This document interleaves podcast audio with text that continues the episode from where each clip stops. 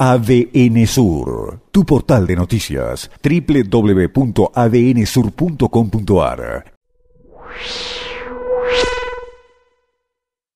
Quiero poner en foco hoy dos números, eh, simplemente con la salvedad de que cuando hablamos de personas, de vidas humanas, siempre hay que tomarlo con mucha cautela, porque los números esconden el dolor, la preocupación, el dolor por la pérdida de personas que ya hay a causa del coronavirus, la preocupación en aquellos casos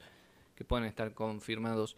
o sospechados. Pero hay dos números que nos muestran, insisto, un indicio eh, positivo. Y es bueno tenerlo en cuenta eh, porque nos permite saber que con el esfuerzo que se hace, insisto, desde el punto de vista de la cuarentena, de esta situación que estamos atravesando,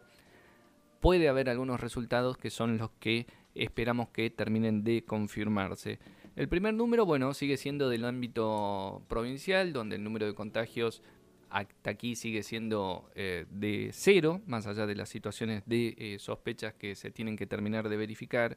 Y el otro tiene que ver con la evolución nacional. Si tomáramos la estadística tal y como está hoy, podríamos decir que la curva está eh, planchada. Ayer fue el día 23 desde el inicio de la pandemia en la Argentina. El día 23 fue el día en que China empezó a aplanar la curva. Aplanar la curva en este tipo de estadísticas eh, significa que dejó de duplicarse la cantidad de casos confirmados cada tres días, con una frecuencia de tres días,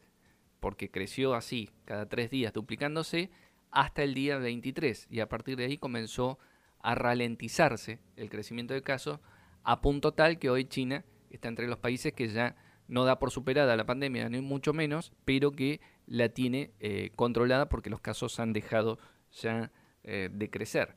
En Argentina no podríamos decir todavía que estamos al nivel de China por algo que les marcaba hace algunos días que tiene que ver con todavía la eh, demora en la verificación de los casos lentamente se va descentralizando lo que tiene que ver con los análisis en el Instituto Malbrán y se supone que ya en la semana próxima medianamente tendremos un buen ritmo en cuanto a cantidad de centros en distintos puntos eh, del país, la provincia del Chubut entre ellos, donde se realicen estos análisis con una mayor velocidad. Pero si miramos estos números, lo que pasaba el día 23 eh, de marzo cuando había 387 casos confirmados, y lo que ocurrió ayer, 26 de marzo, que fue el día 23, insisto, con 589, que es el número que estamos observando hoy en todos los ámbitos donde se hace el seguimiento diario, digamos, el número que observamos hoy es la cantidad de casos registrados hasta ayer, es decir, hasta ayer, día 23, tuvimos 589 casos. Fíjate que no se duplicó la curva. Tendría que haber sido 774 para ser el doble de tres días antes. Insisto, esto no significa, no quiero pecar de un exceso de, optimismo, no significa que ya esté aplanada la curva, que ya esté superándose el problema. Es un buen indicio. Falta que esto se confirme